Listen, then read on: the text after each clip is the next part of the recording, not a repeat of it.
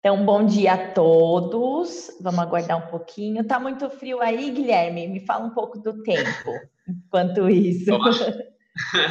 Não, tá bem quente. A gente está entrando no verão, se é que já não, não começou, mas está tá começando a ficar bem quente agora. É, sabe quando você está assando um bolo que você abre o forno e sai aquele bafo bem quente do forno? Sei. É, é assim. Quando você sai do prédio, vai na rua, vem aquele bafão bem forte, bem quente. Entendi. Jeff tá com muito frio aí. Olá, bom dia novamente. Aqui tá frio, tá bem frio aqui onde eu moro. Uh, nossa, essa noite fez muito frio, por sinal. E aí, como é, é que tá, Mariana? Nossa, eu tô com duas blusas, casaco, tá frio mesmo, mesmo agora com um solzinho, mas é, tá geladinha, essas noites estão geladinhas. Então vamos começar? Vamos, acho que deu uns minutinhos, né? Uns dois minutinhos para o pessoal entrar.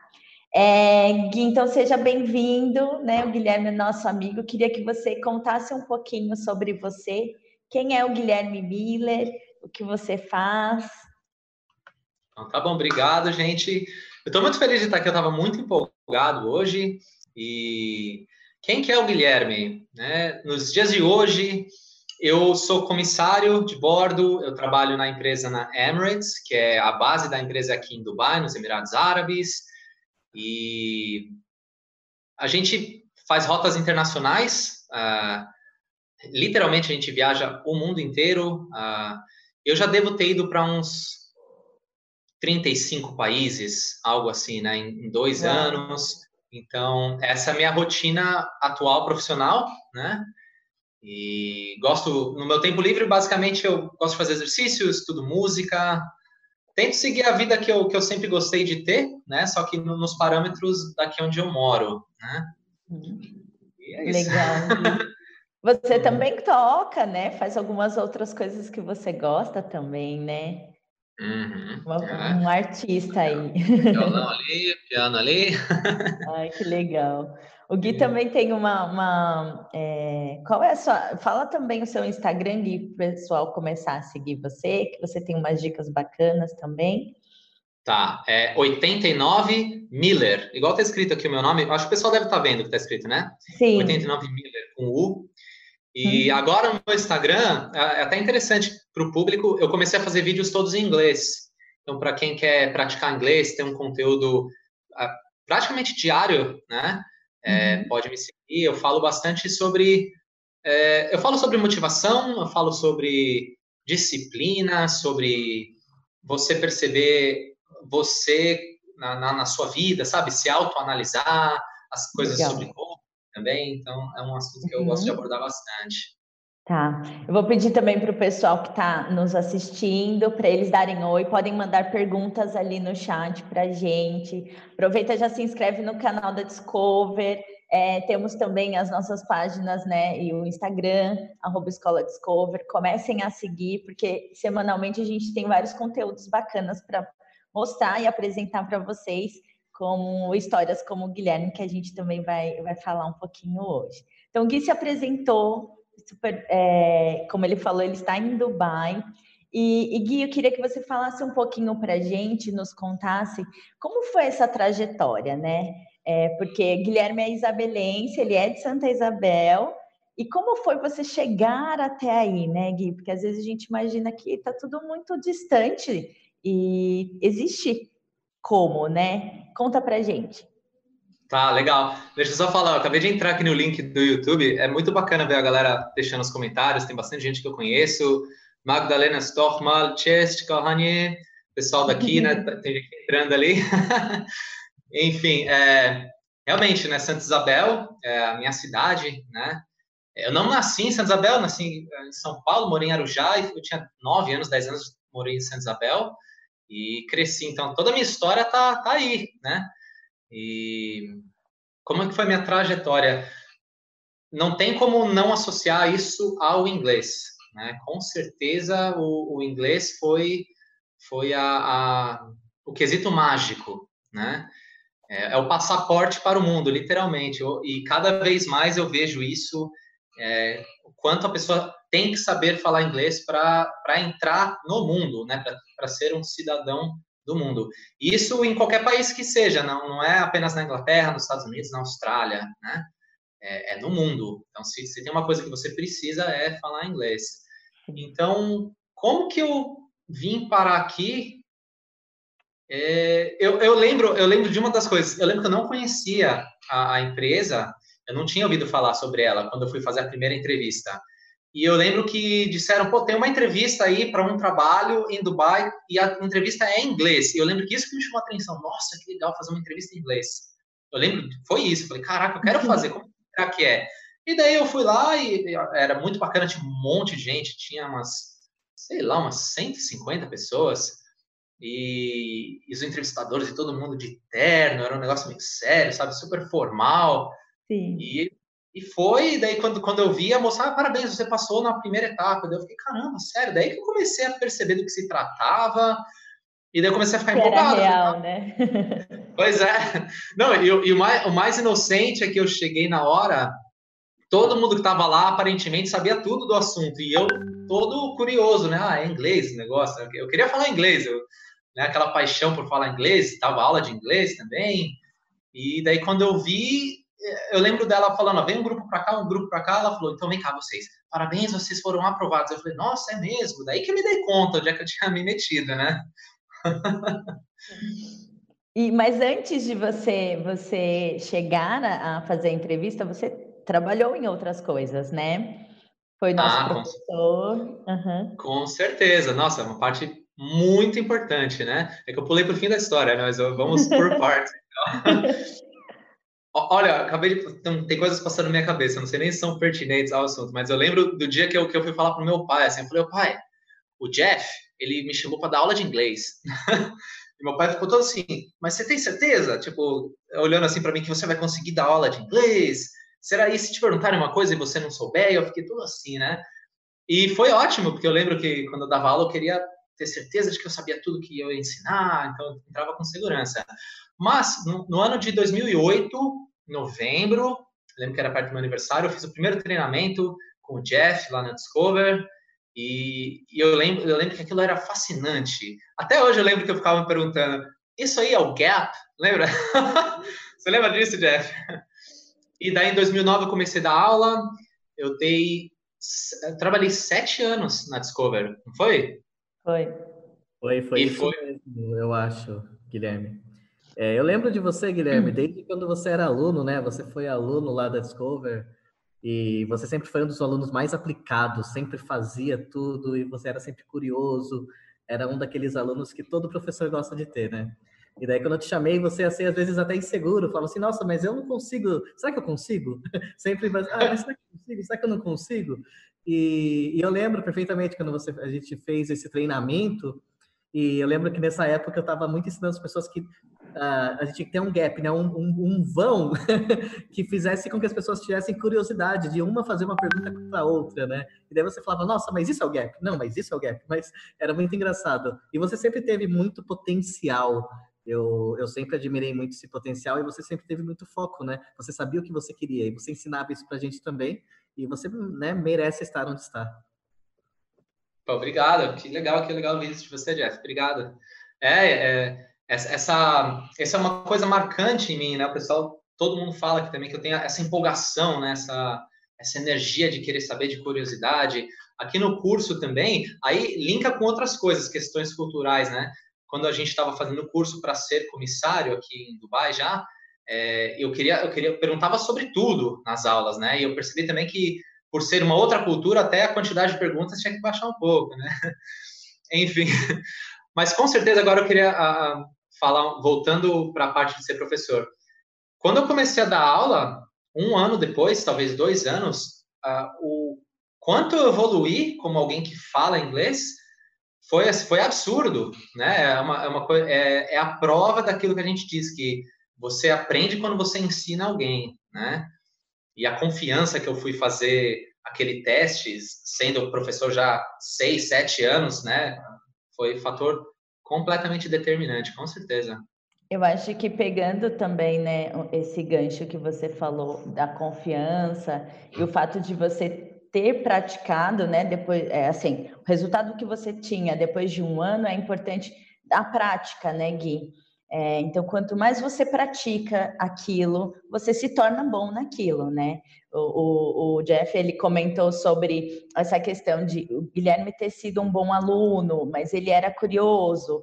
Então, a curiosidade diária dele, que, os questionamentos, a busca pra, por conhecimento foi desenvolvendo a pessoa que você é hoje, né? Então, é uma coisa que todos nós podemos ser. Se, se, não sei, Gui, o que, que você acha? Todos nós podemos ser bom em alguma coisa, né? É, uhum. Eu acho que você pode falar um pouquinho sobre isso também. Com certeza. Você sabe que isso que você falou faz cada vez mais sentido para mim, mas assim com uma, com uma clareza assim daquela frase: faça aquilo que você ama e você nunca terá que trabalhar um dia na sua vida, né? Eu, eu fico estudando sobre pessoas que fizeram sucesso na vida, quais são os segredos do sucesso, as pessoas que vão longe, isso, isso, aquilo, né? E eu me dou conta que você vai longe conforme você diversos fatores, né? vou tentar falar praticamente um deles, conforme você se destaca naquilo e você se destaca naquilo que você se torna realmente muito bom, porque hoje em dia tem muita gente fazendo as, as mesmas coisas, sei lá, advogados têm milhões, é, médicos têm milhões, cantores têm milhões, tudo tem milhões, e aquele que se destaca é aquele que está acima, né? E qual que é o segredo para você se destacar numa coisa? É você ter curiosidade, é você buscar, é você estudar, é você ficar horas no seu quarto, isso, isso, aquilo. Mas qual que é o segredo por detrás disso aqui? Qual, como é que você faz para para conseguir ficar horas no seu quarto, fazer curso e tudo mais? É você gostar muito daquilo. Quando você gosta de alguma coisa, você torce para o tempo não passar. É o contrário, né? Então, com certeza, é, todo mundo consegue. Eu acho que o segredo da vida é você descobrir o que é que você gosta que você gosta muito de fazer? Que que é, qual que é a sua paixão, né? E daí quando você acha isso, ou algo muito próximo aquilo, você consegue realmente se desenvolver muito e você vai se destacar. As pessoas vão ver que você está empolgado, que você está comprometido, né?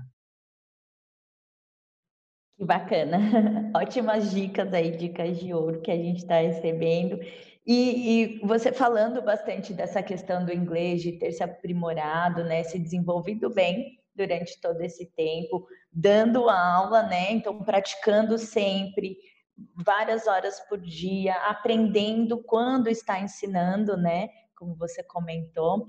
É, quais desafios você enfrentou, assim, durante esse período, né? Até chegar aí. Chegou algum momento que você pensou que não ia conseguir? Hum, boa. É, desafios a gente, tem o tempo todo, né? eu acho que eu, particularmente, os meus desafios que eu tenho como ser humano, eles são desafios interpessoais. Eu, eu, eu percebo isso é, a, a, minha relação com as pessoas em geral, né? Eu tenho, eu acredito que eu tenha mais a desenvolver, né, do, do que as pessoas em geral. Eu percebo que as pessoas elas têm mais facilidade de conversar um com o outro, de qualquer coisa que seja, né? A pessoa chega e fala, nossa, tá quente. Rapaz, tá quente mesmo. Eles se divertem falando que tá quente. Nossa, que, que não sei o que, que não sei o que lá. E eu tenho um perfil um pouco analítico. Então, às vezes eu, é, tá quente, mas aonde vai levar o, o calor? Né? Então, eu tenho eu tenho a desenvolver questões mais interpessoais. Então, por exemplo, no local de trabalho, é, foi, foram os grandes desafios da minha vida, né? Entender o meu espaço, entender o espaço da, das outras pessoas, uh, a minha velocidade de desenvolvimento, a velocidade de desenvolvimento dos outros e o quanto isso se aplica na vida em geral, né? Porque a pessoa que tem grande facilidade de, de comunicação, ela já tem um bônus, né? Tem a história do, do Charles Schwab, que é, sei lá, de 1900 e alguma coisa, da era industrial, que ele, ele ganhava um bônus de um milhão de dólares por ano porque ele tinha uma personalidade agradável e o, o patrão sabia que ele, como figura é, sociável no ambiente de trabalho, ele trazia muita harmonia, uma atmosfera muito boa, né? Então esse foi um dos grandes desafios que eu tive, que quando eu cheguei aqui, inclusive, se repetiu. Porque aqui encontrei pessoas com outros pensamentos, com outras ideias, com outras culturas, e mais uma vez eu vim com o meu mindset de sempre, né? E eu tive que adaptar isso novamente. Esse foi um dos desafios. Esse eu acho que é um desafio mais pessoal, né? Sim. É.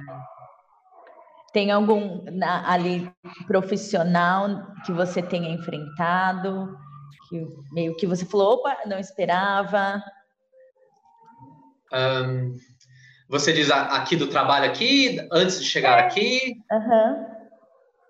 Aí eu acho. Hum, aqui.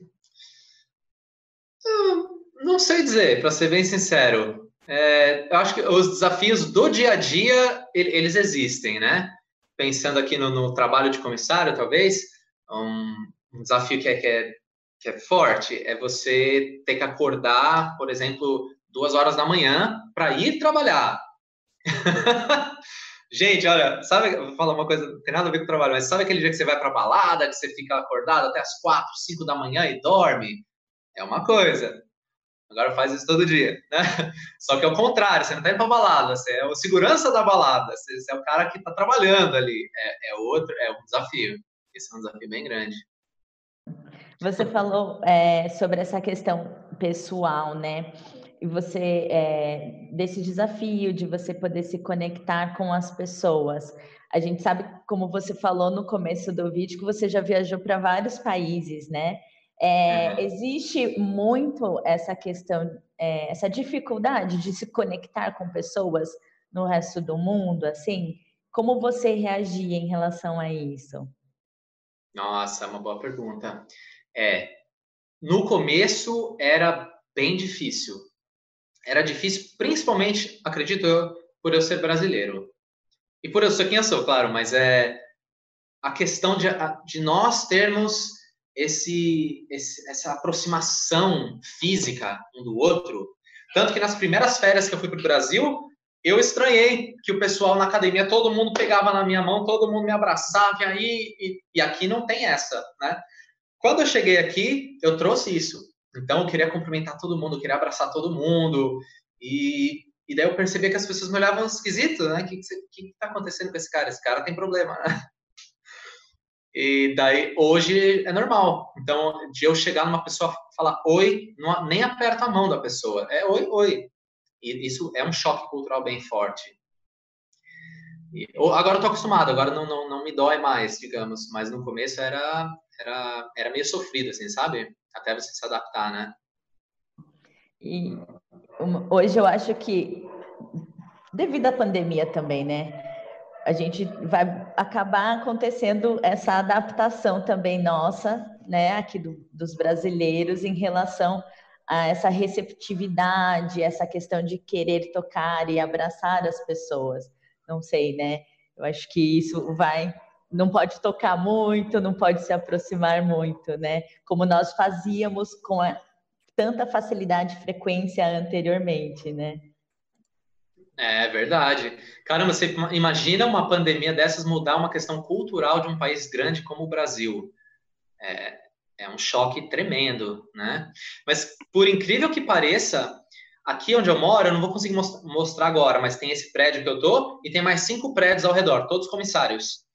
Eu não sei quantas pessoas tem, já me disseram mil, duas mil, já me disseram até dez mil. Eu fico nos cinco, né? Então a gente vê muita gente na rua, mas é aquela coisa meio oi, de longe. Com essa ideia da pandemia, a gente ficou trancado uns tempos, né? Uns 21 dias. E agora a gente sai na rua, tá todo mundo um pouco mais amigo, assim, tá todo mundo com saudade do outro, né? Então melhorou esse quesito. E que bom que melhorou isso aí na aí em Dubai, né? E sabe que antes eu também como a Mariana também já viajou, eu também viajei um, é, um tempo também. E eu via essa questão na Inglaterra, na Europa, principalmente, né, que as pessoas eram um pouco distantes. E hoje em dia, né, você consegue parar e pensar assim, você consegue entender esse distanciamento. Eles passaram por pandemias que mataram milhares, milhões de pessoas. E daí, e passaram, foi, foram anos e anos, três anos, às vezes quatro anos de pandemia. Imagina você viver três anos de pandemia, muda toda uma história da, de um país, de uma civilização. É, e talvez a gente Talvez não mude nossa história, mas é muito provável que isso mude um pouco sim aqui no Brasil, né? Isso é interessante. A gente talvez sinta falta. Mas imagina uma criança que agora é, é jo muito jovem e está crescendo um pouco assim com essa coisa de distanciamento, talvez para ela, quando ela for mais adulta, seja comum. Ela, ah, não, não precisa tocar muito, né? Interessante isso, né?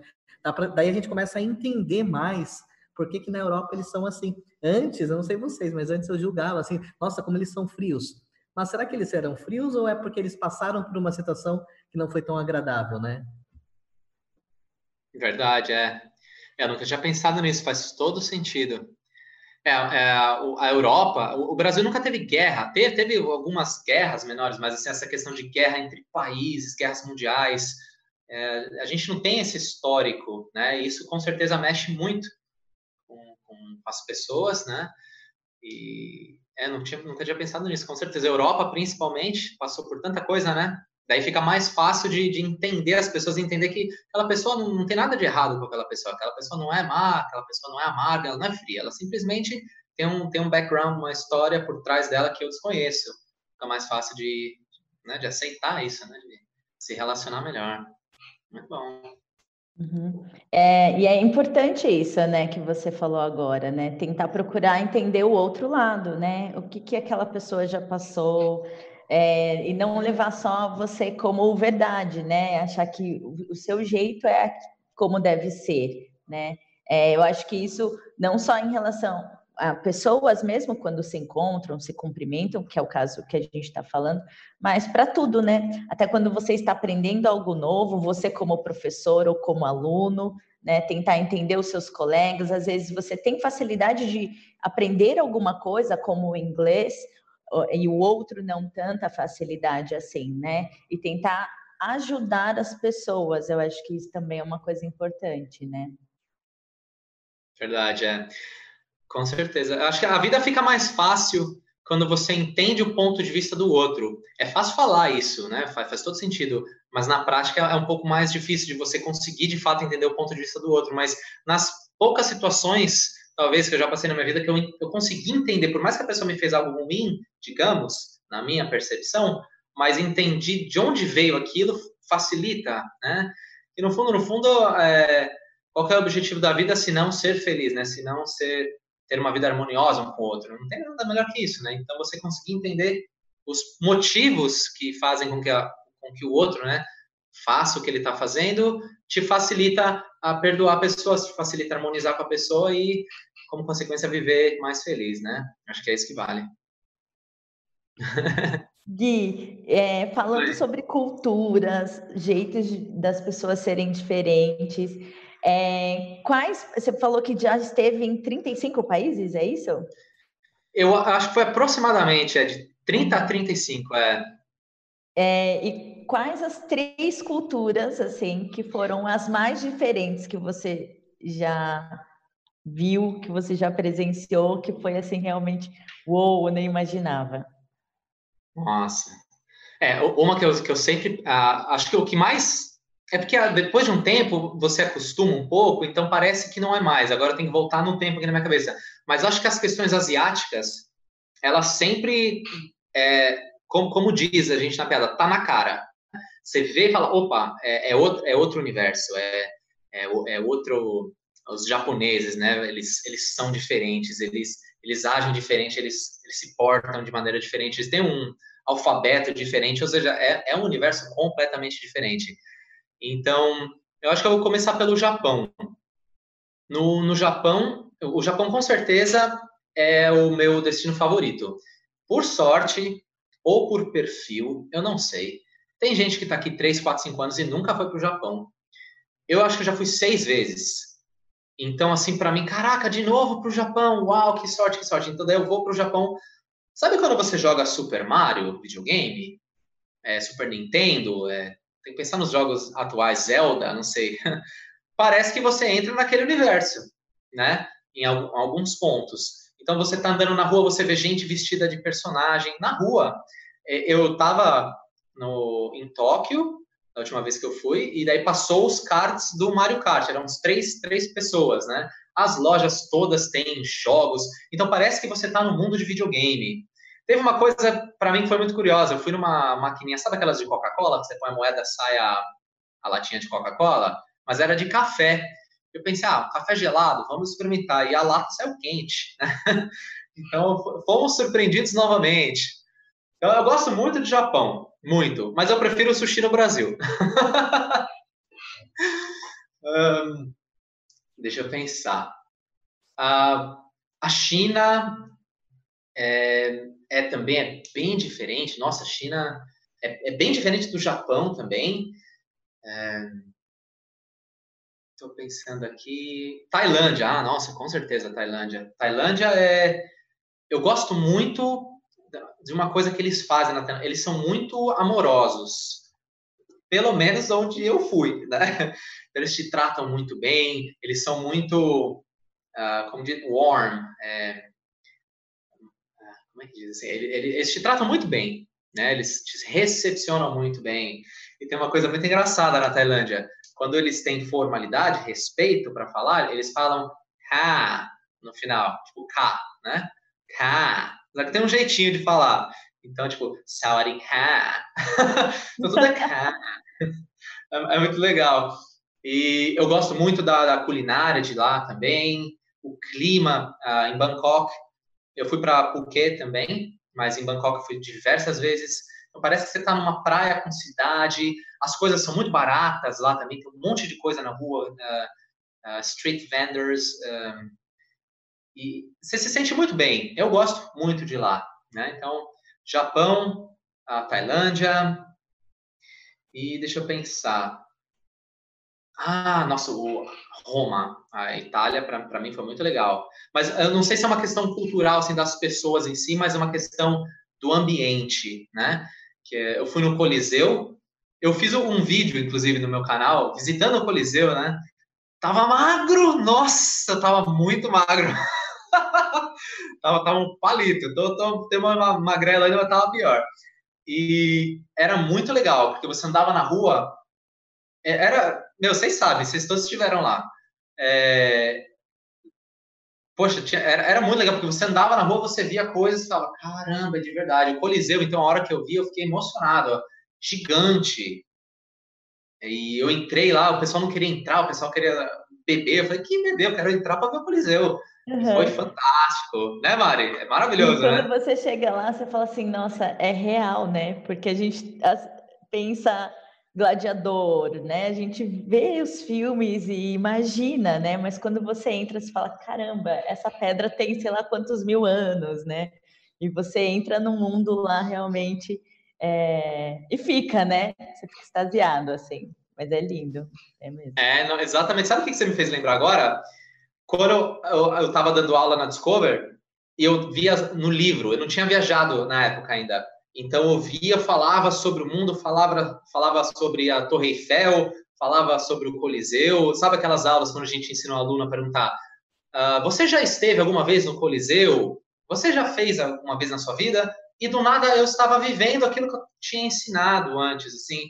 Esse, esses foram os choques mais maravilhosos que eu tive, sabe? Aquilo que eu ensinei, aquilo que eu preguei, aquilo que eu falei, aquilo que eu vi, passou a ser a minha realidade. É? é maluco isso aí, né? Foi muito legal. Então, Japão, Tailândia e Roma foram foram muito bons. Eu tinha que pensar em mais, mas é, esses aí foram excelentes, com certeza. Que legal. Falando dessa cultura, Gui, é, o que, que você sente falta do Brasil? Porque você já esteve em vários países. O que, que você sente falta daqui? Olha, o que, que eu sinto falta do Brasil? Eu não sinto falta da comida, porque essa devia ser a primeira coisa a falar. Ah, sinto falta do arroz e feijão, né? assim, eu amo a comida brasileira. Nossa, principalmente quando você tem aquele arroz com feijão, com aquele caldo, né? Com aquela farofa. Bom demais. Mas é, em relação à comida, não. Mas tem uma coisa do Brasil que eu, que eu sinto falta, que é a facilidade de conversar com as pessoas sobre qualquer coisa que seja.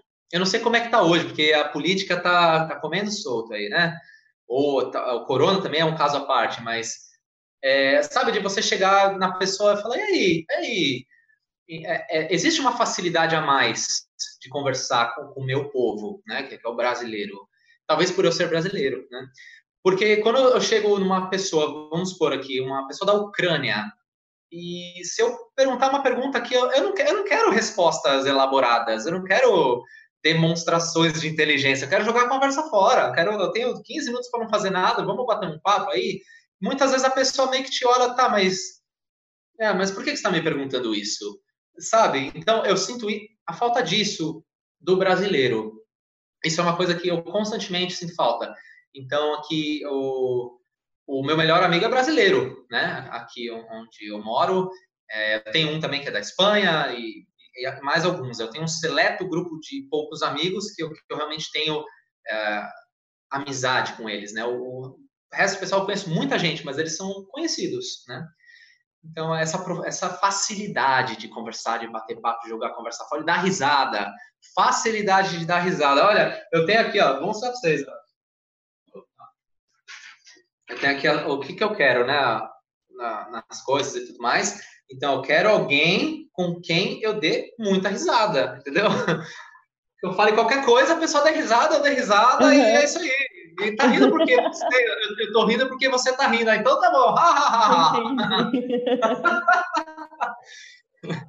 é, é isso aí. É gostoso, né? Mas é gostoso, né? Ter alguém para rir, para se divertir, né? Importante. É.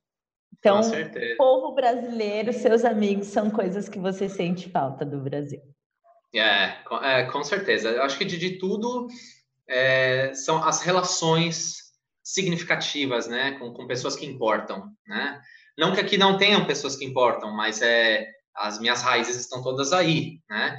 Eu acho que eu tô, olha que engraçado, já faz dois anos e um, um mês e três dias que eu tô aqui, para ser exato daqui a pouco, não sei, é, inshallah, né, tipo, se Deus quiser, né, inshallah, vai ser cinco anos, daqui a pouco é dez anos, daí, daí talvez a minha cabeça mude, não sei, mas por enquanto, por mais que eu já esteja aqui há dois anos, eu tenho muitas raízes aí, né, então essas são as coisas mais valiosas que eu tenho, né, é, ver o meu irmão, ver a minha sobrinha, é, amigos, ver vocês. Cadê o Danilo? Danilo tá aqui do ladinho, eu acho. Meu... Aí sim, aí sim. Gui, eu queria que você pudesse dar algumas dicas para o pessoal, porque como você falou, né, você teve uma trajetória aí bem bacana, com alguns desafios, mas para os nossos alunos, por exemplo, né, para aqueles que estão estudando, porque eles têm sonhos também a realizar, né? Às vezes não é chegar a ir a Dubai, mas outras coisas também que envolvem o idioma, né, o inglês, é, o estudo em si. Que dicas que você poderia dar para esses alunos, né, para que eles consigam realizar os sonhos deles? Qual seria algumas dicas que você utilizou na sua vida, que você viveu também? Principalmente voltado ao inglês, né? Então, acho que a maneira com que o inglês ah, fez a grande diferença na minha vida, com certeza. É, eu, eu vou responder isso de uma, de uma certa maneira. Eu lembro no Japão, mais uma vez, que eu estava eu tava com uma amiga portuguesa, Sarinha, não, não deve estar tá assistindo, mas se tiver, e a gente estava procurando sushi para comer. E eu tinha foto do lugar, eu queria naquele lugar que vem a esteirinha, que vem o sushi, que vem o sushi e tudo mais. E passou algumas pessoas, mais velhas, inclusive, sei lá, 40, 45, 50 anos de idade, mais velhas do que eu. E eu lembro de eu abordando eles, perguntando: o senhor sabe onde fica isso aqui, por favor? Eu estava muito próximo do, do lugar. Nenhum deles falava inglês. E, a, e, eu lembro que naquele momento eu me perguntei assim: como é que esse povo não fala inglês? Eu tive um, um leve insight, porque daí que eu me dei conta: é, é, tão, é tão fundamental falar inglês hoje em dia e como é que aquele cara não falava? Eu lembro dessa cena, eu lembro que aquilo me marcou. Daí, obviamente, mais uma vez, né, a pessoa de 40, 50 anos de idade hoje em dia, ela talvez não teve, na época dela, de 20 e poucos anos, a necessidade. Então, talvez ela não, ela não se deu conta do quão importante é.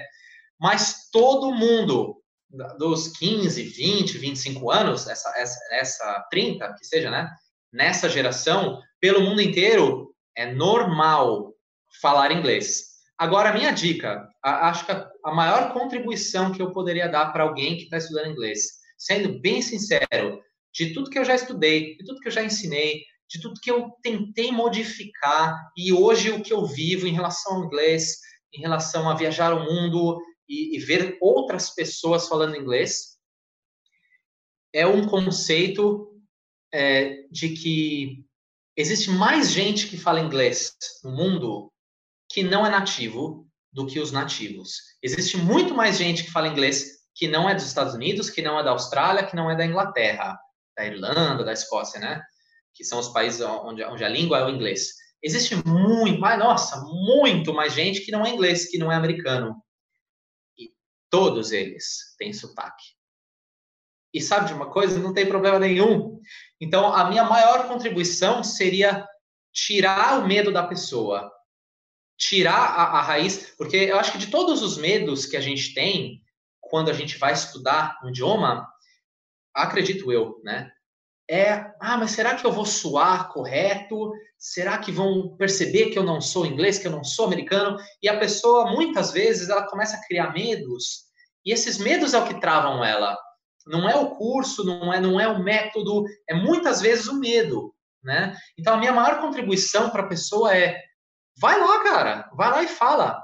Troca a ideia, chega lá e fala water, please, a pessoa vai te entender. E, e daí você vai descobrir, poxa, eu tô falando inglês, entendeu? Da, da sua maneira mais básica, da sua maneira é, mais primitiva, a princípio, já é o suficiente para você se inserir no mundo do inglês. E, e, se dando conta disso, você começa a criar coragem, você começa a criar gosto, fala, caraca, eu vou deslanchar e a coisa vai acontecer, eu tenho certeza. Então, resumindo, a minha contribuição, estude, faça curso, né, se dedique, mas deixa o medo de lado, deixa a vergonha de lado e vai com tudo, mas pode ter certeza que o mundo vai te abraçar. Essa seria a minha contribuição. Ai, que legal! Muito incrível, né, saber disso, porque realmente o medo nos priva de algumas coisas, né? Quando a gente tem medo, a gente deixa de fazer as coisas e perde algumas oportunidades na vida também, né? Então, que bacana.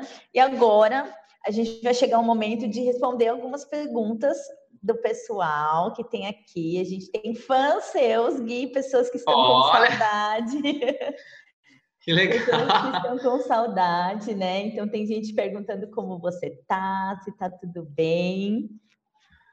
Que bacana. Onde é que tá, você vai fazer uma por uma para mim? fazer isso. Ah, você. ótimo. Vai lá, vai lá. Tem que legal. A, a, Larissa Gabriele, ela, ela fez um comentário aqui bacana que o Guilherme foi minha inspiração para me desenvolver ainda mais como professora. Larissa é uma professora nossa e ela falou claro, que ela não esquece. Larissa. Com certeza. Beijo, Larissa. Uhum. que legal. É... Eu lembro, eu lembro que, ela, que ela, ela era muito dedicada, eu lembro disso. Ela, eu, eu não sei como é, como é que estão, quem está trabalhando em qual. É, qual escola, né? Qual franquia, qual, qual escola. Se, uhum. Lembro na época que ela trabalhava com a Isa, né? Aí, ó, com certeza. Ela, ela continua trabalhando lá com a gente, Gui. Ela é, ela é coordenadora agora lá na, na unidade de perdões. Que bacana, que bacana, que legal, Larissa. Parabéns. Gostei muito da sua mensagem, viu? Obrigado. Temos o Renin.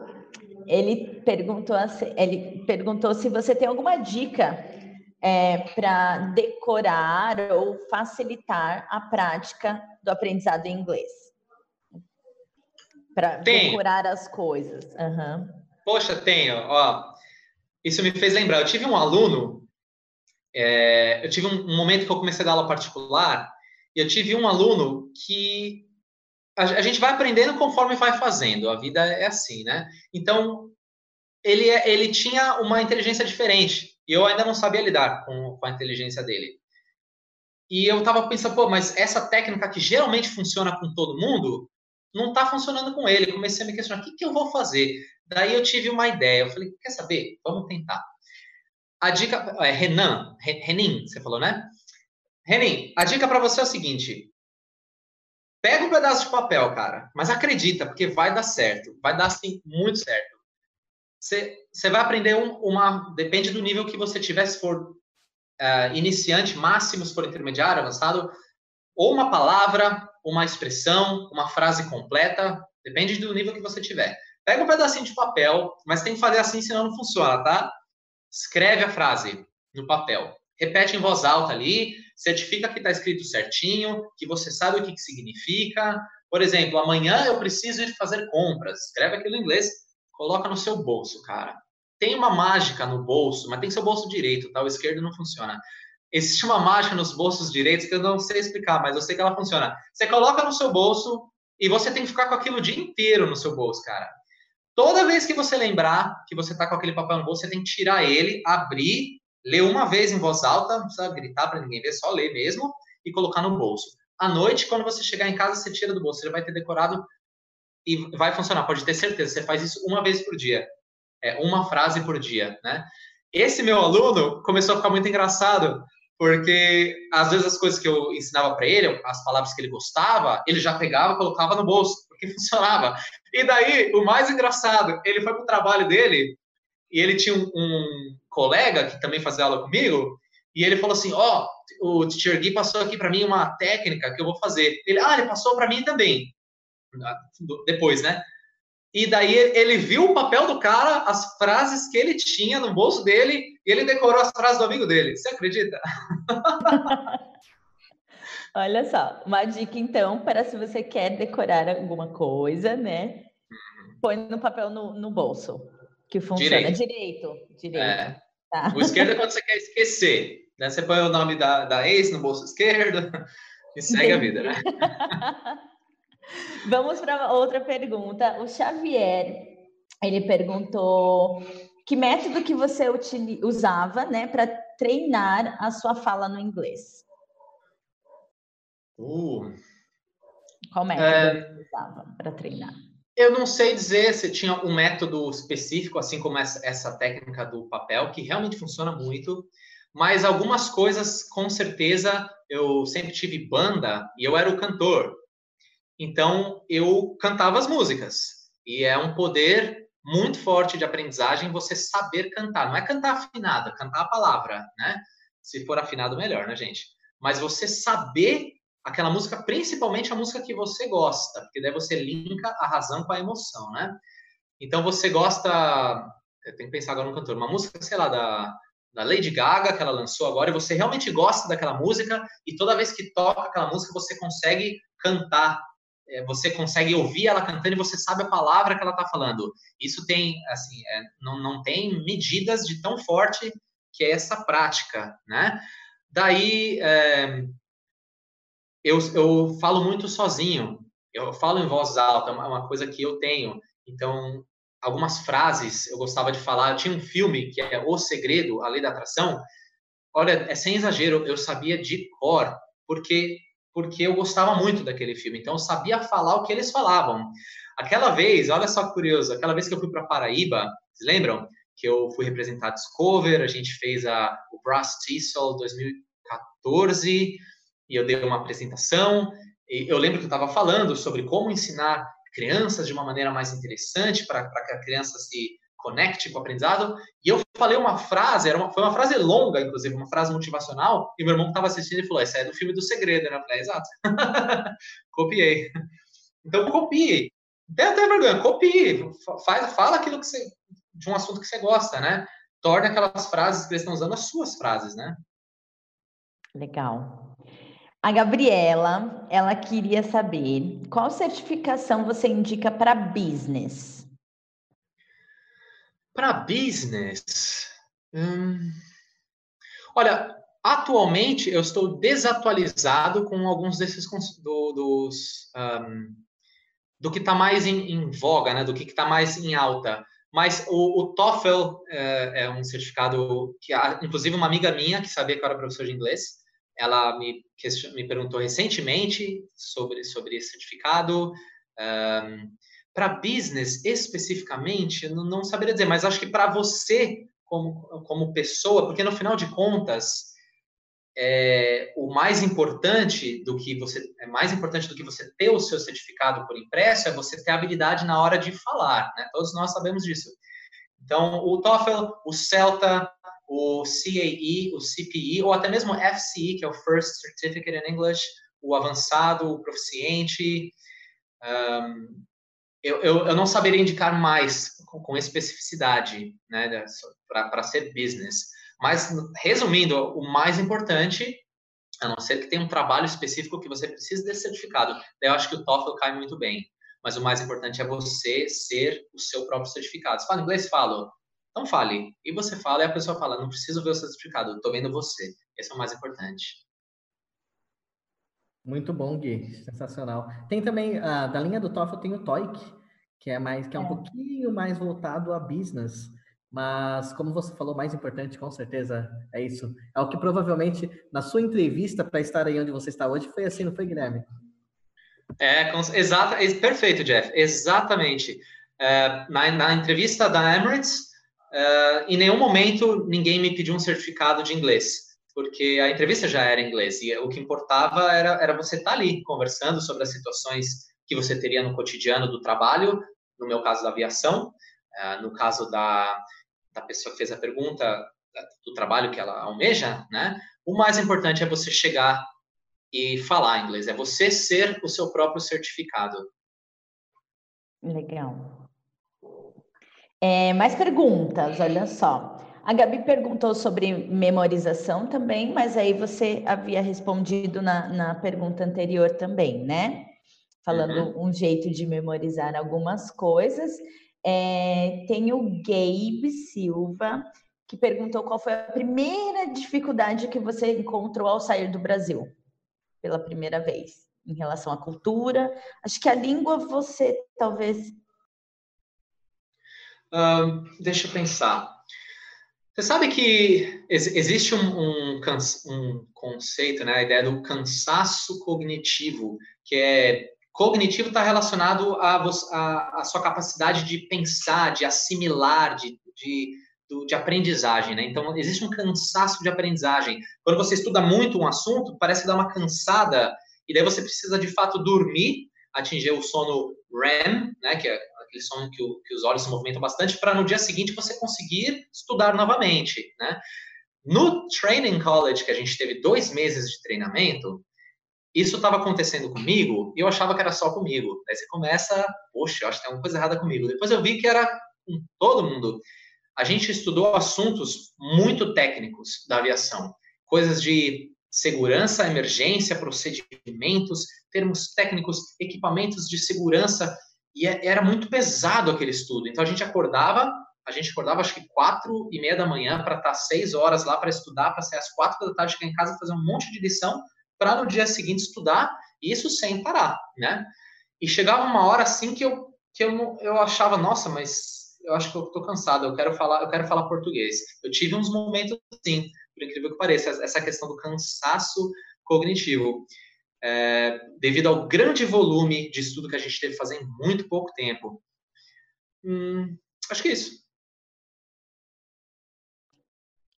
Essa foi a maior dificuldade. Tem algum outro idioma que você fala? O Vinícius Paula está perguntando. O Vinícius de Paula é o Vinícius que eu estou pensando? Que é? Eu acho que sim, não sei.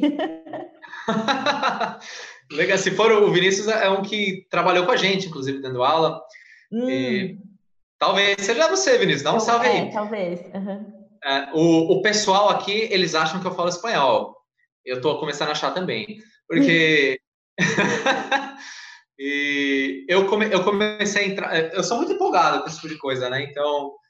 Calma aí que eu me perdi nas ideias aqui. Então, por exemplo, eu me mudei para cá, morei com um sérvio e um espanhol. Então, daí ele começou a me ensinar umas coisas em sérvio, então eu devo falar umas 10 frases, assim, né?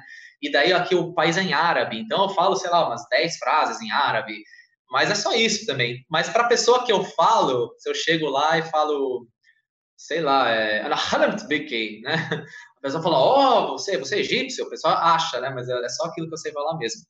Agora, em espanhol, eu fiz algumas aulas com a Maria Angélica, eu tive muito contato também com o Hendrik, são os professores da Discover, uh, estudei os livros do método também, e, e, eu morei com o Samir, que ele, que ele cresceu na Espanha, então a gente falava sempre espanhol. Eu acredito que eu fale espanhol. Hoje em dia o pessoal diz que sim. Eu não tenho aquela segurança como eu tenho com o inglês, mas eu diria que sim. E no avião, quando a gente vai para a Alemanha, eu faço todo o serviço em alemão. O pessoal acha que eu falo alemão. Olha, legal.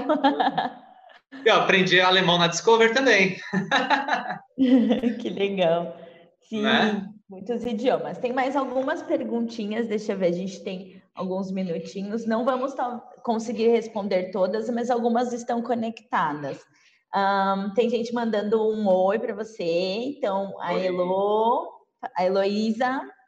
Oi, Heloísa. Uh, tem o Renan também, que ele, ele que tinha feito a pergunta, mas o nome dele é Renan, não Renin, mas é Renan. Fala, Renan! Salve, Renan!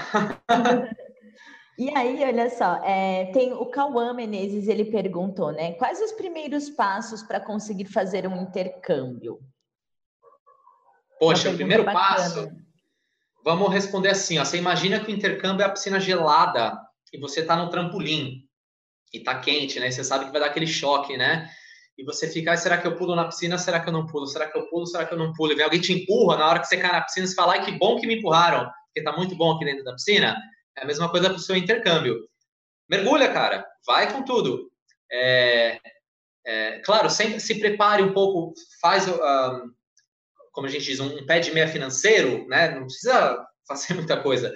Estuda um pouquinho ah, do idioma para onde você vai, ou estude bastante se você tiver oportunidade, mas o mais importante disso é pula na piscina, aprende a nadar, né? Vai, se joga. Quanta gente não, não fez isso e se deu bem, né?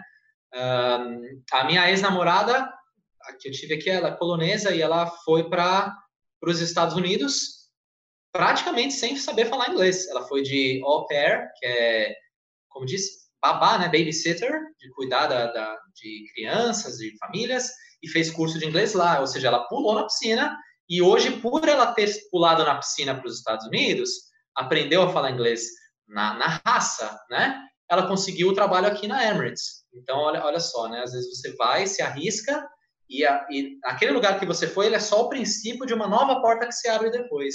Então, vai com tudo. Legal, legal que você está falando, muito legal, Guilherme. É, eu tenho algumas, alguns, algumas amigas, né, que estão nos Estados Unidos, eu tenho algumas que estão aqui no Brasil, e várias delas passaram pela Discovery são au pairs, né? Ou estão aqui ou estão lá. Eu queria saber da audiência de vocês, o que, que vocês acham de algum momento a gente fazer uma live com umas três, quatro pessoas que estão de au pair ou que já passaram pelo au pair para explicar todo o procedimento de como que faz para fazer au pair, porque eu acho que é a maneira mais barata, né, de começar a fazer o intercâmbio, e hoje em dia na Europa dá até para homem também, tá? Na Europa, homem também pode ser au pair é, eu acho que é uma das maneiras mais baratas de fazer o intercâmbio é através do au pair. Vocês acham que seria interessante fazer, um, fazer uma live sobre isso, sobre esse tema específico, pessoal? O que vocês acham? Fica essa pergunta aí, se vocês quiserem responder, tá bom? Ah, Poxa, legal. Legal, até, até a, a, acrescentando isso que você disse, eu não, eu não, sabia que hoje em dia, por exemplo, na Europa, au pair pode ser homem, porque na época que eu estava no Brasil, que eu pensava como que eu poderia ir para fora, né, para o exterior, pensava, poxa, se eu pudesse trabalhar de au pair, ah, mas só pode mulher. Então, talvez eu tenha perdido oportunidades lá atrás por falta de informação. Essa aí foi muito boa. Legal. É, vamos esperar, então, né, a gente ver depois as respostas do pessoal, o que, que eles acham sobre essa, uma próxima live com as meninas, né, o pessoal que já fez. E temos mais perguntas, Gui. Ready? Manda aí. Tá Ready. Tá Olha só, o Luiz Henrique Barbosa, ele pergunta o seguinte: você acha que aconteceu alguma mudança nas falas quando você conversou com alguém de lá?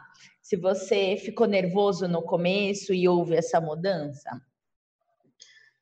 É, faz de novo a pergunta, por favor, Mariana. É, na sala?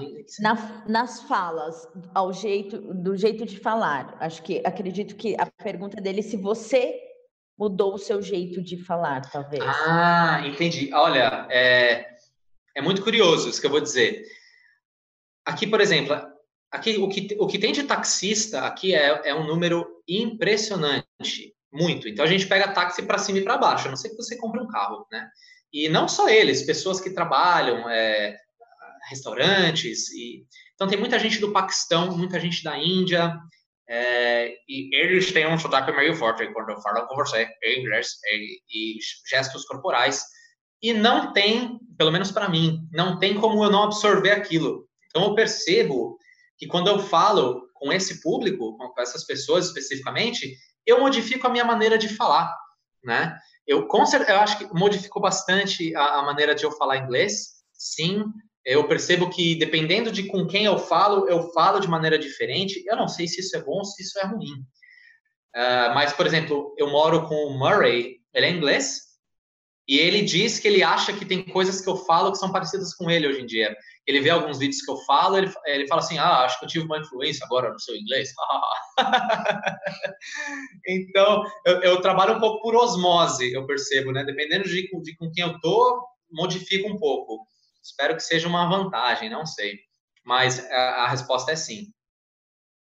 Às vezes é até a questão da proximidade, né? A gente conseguir se conectar com a outra pessoa e aí às vezes a gente se adapta ao jeito dela falar, aos gestos, à cultura para poder entrar naquilo, né?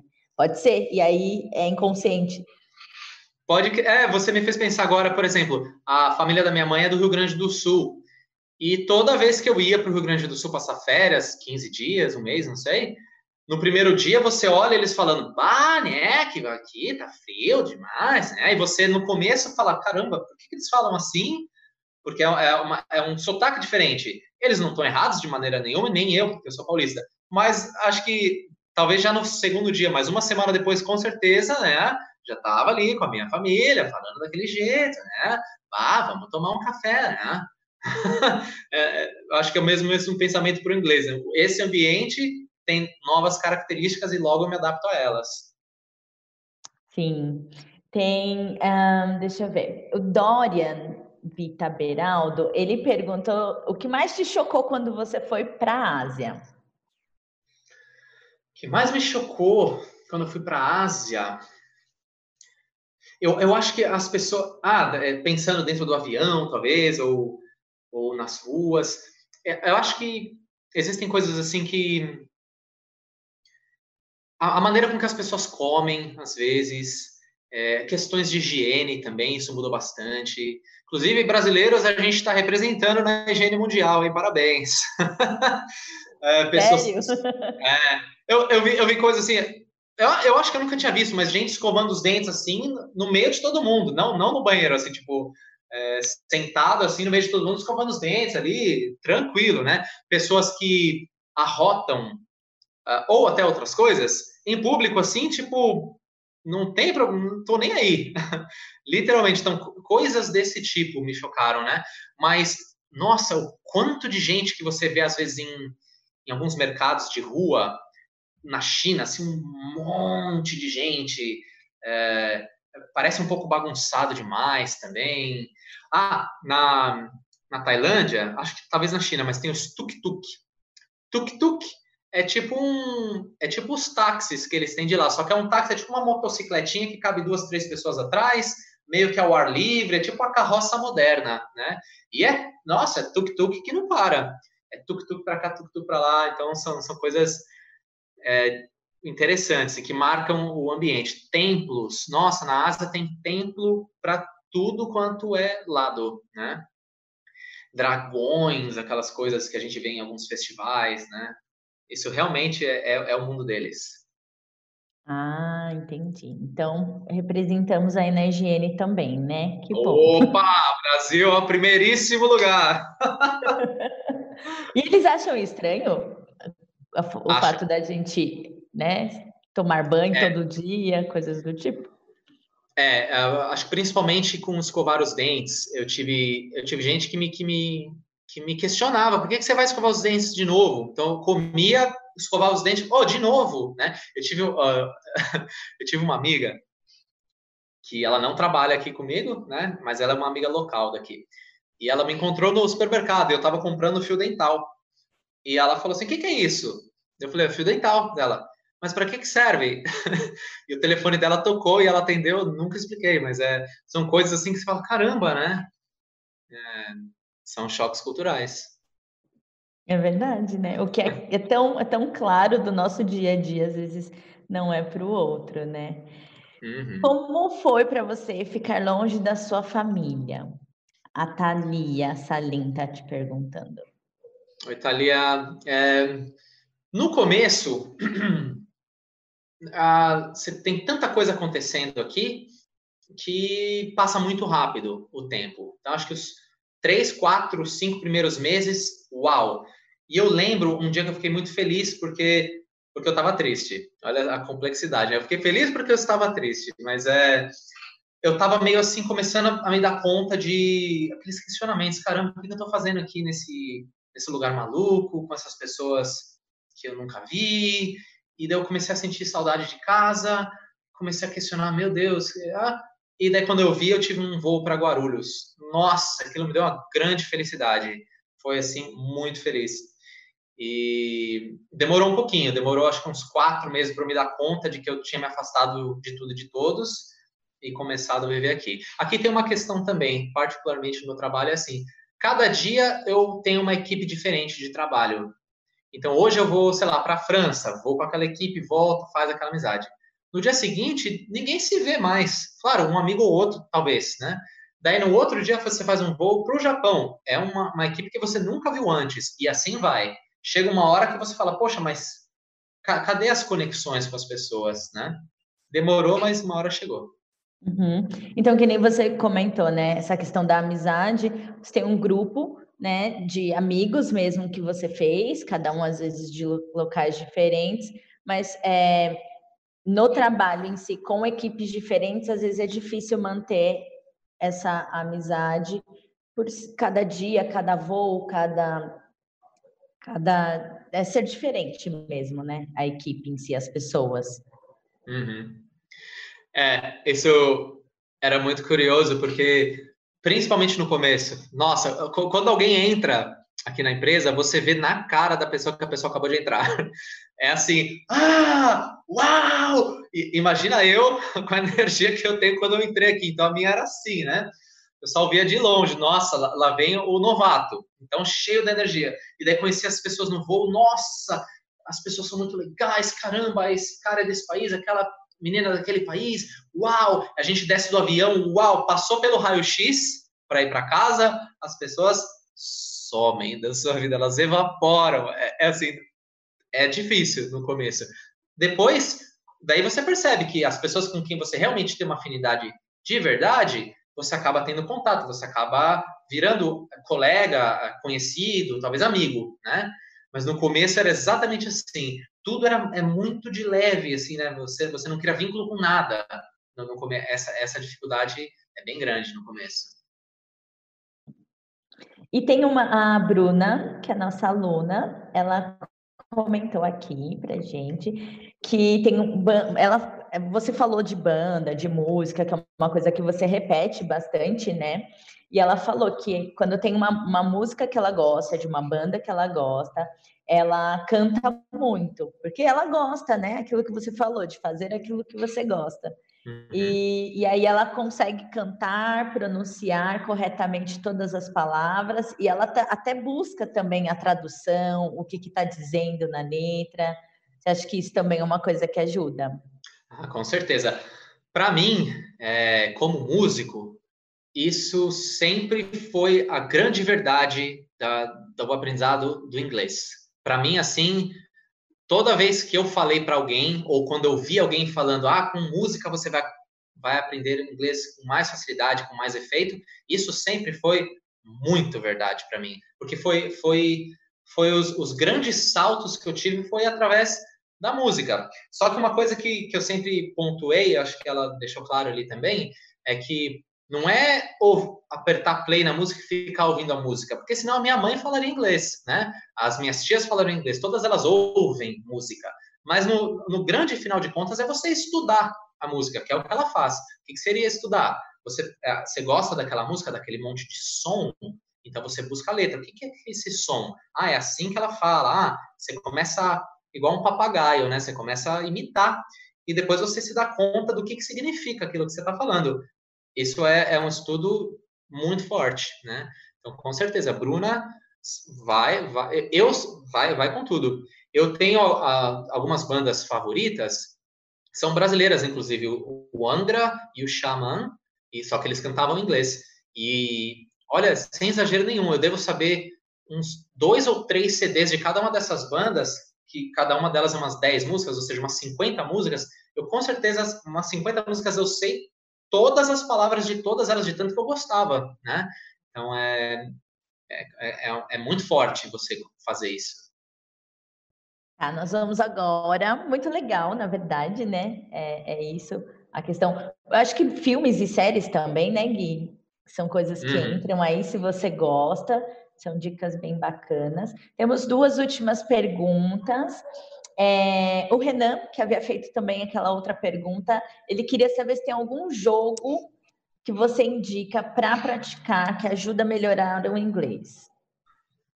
Olha, boa pergunta. É, uma vez eu tive uma, um grande amigo meu, Jonas Borsos, eu não sei se ele está me assistindo, mas fica aí um abraço, Jonas, que ele queria praticar inglês jogando Zelda. E eu fiquei pensando assim, como é que se dá aula do Zelda, né? E daí eu falei, ah, vamos lá, a gente simplesmente sentou, ele ia jogando o jogo e aparece muita história, né? O personagem caminha no jogo, aparece um quadrado, um diálogo. E ele lê aquele diálogo, interage, faz a batalha do jogo e vai embora. E pensa só, não é, não é o mesmo princípio de uma aula de inglês? Você vê dois personagens, no caso é o Link, o Zelda, é, do jogo Zelda, né? E ele simplesmente chega num outro personagem e aparece um diálogo. Só que aquele diálogo é um diálogo que você está muito interessado em saber, porque é o seu jogo favorito. Mas é o mesmo princípio de uma aula de inglês, né? Só que com o seu jogo favorito. Eu, particularmente, eu, eu sempre gostei de jogo de luta. Então não tinha muita conversa, era porrada.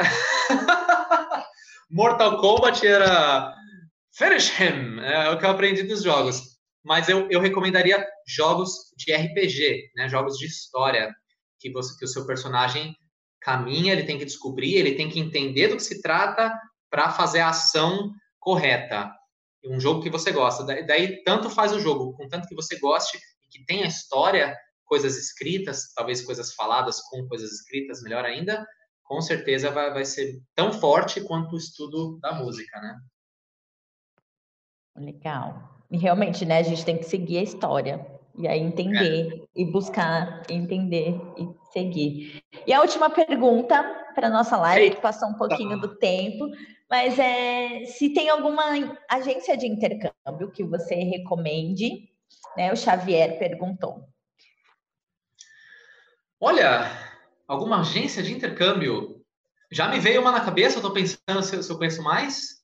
Uh, não sou grande conhecedor, para ser bem sincero, mas eu conheço a CI, Central do Intercâmbio, né?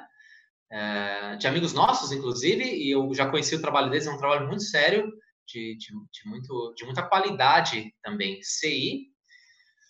Não, não tenho conhecimento de outras empresas de intercâmbio para recomendar.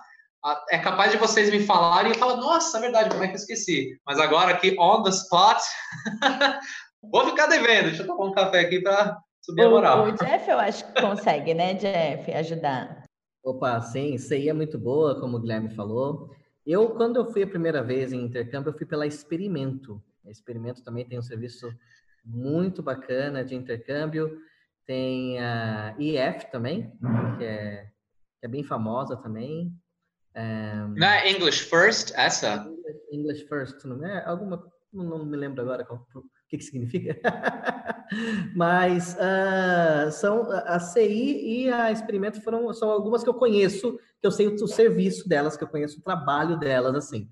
Uh, que como você falou, nossos amigos estão na CI, que é a Central do Intercâmbio. São as que eu mais conheço, assim, que, que, que eu recomendaria por conta de eu conhecer mesmo, de eu já ter vivido alguma história com eles. Muito bem. Legal. Chegamos ao fim da nossa live. A todos que ah. presentes e nos acompanharam, muito obrigada. Foi muito legal, Gui, ter você aqui. Pessoal, lembrem que a gente vai fazer outras lives, como nós comentamos aqui. Então, se inscrevam no canal para receberem notícias, né? Sempre acionar lá o sininho dos nossos vídeos. Aqueles que chegaram um pouquinho depois, a gente vai deixar aqui no nosso canal da, da Discover também a, essa live salva. Então, vocês vão poder pegar do começo, né? Sobre o que o Gui falou, as dicas que ele deu. Gui, muito obrigada Foi um prazer ter você aqui. Saudades. Ah, obrigado, gente. Foi um grande prazer. Foi um verdadeiro prazer, né? Eu lembro que eu estava indo hoje para ensinar, eu quero chegar logo em casa. Antecipei o horário da academia, falei, não, não, não posso chegar em cima da hora, tem que chegar antes. Eu estava realmente muito empolgado e foi muito bacana. Eu gosto muito de, de, desse tipo de troca de ideias. Eu acho que agrega muito valor né, para nós, porque eu, me dou conta do que eu estou falando, reflito para vocês que estão aí, principalmente para quem está assistindo, né? E queria agradecer a todos os professores que eu tive, tenho e espero ter futuramente. É, eu sempre me relaciono muito bem com, com os meus professores de inglês, de, de, matemática, de música, que seja. Né? Então, fica aí um, um, grande abraço a vocês, ao Jefferson, que foi um grande professor, grande inspiração para mim, com certeza. Muitas saudades de todos vocês, para vocês que estão aí no YouTube. Um grande beijo para todos vocês, para quem comentou, para quem ficou com vergonha de comentar, ganha beijo também. tá bom, gente? Muito obrigado. Legal, Gui. Muito obrigado por ter aceitado o nosso convite de fazer essa live hoje com a gente. Você é uma inspiração para muitos de nós, eu tenho certeza. Todo mundo fala muito bem, todo mundo ama o Teacher Gui, o Guilherme, e para a gente foi um grande prazer estar com você hoje. Muito obrigada. Gui, saudades, gratidão. Saudades, Mari. Obrigado, Mari. Tchau, tchau, gente, pessoal. Saudades. Saudades de abraçar todo mundo. É, abraço. Verdade, verdade, né? Beijo, gente. Tudo Sextou. de bom. Beijos. Tchau. Tchau.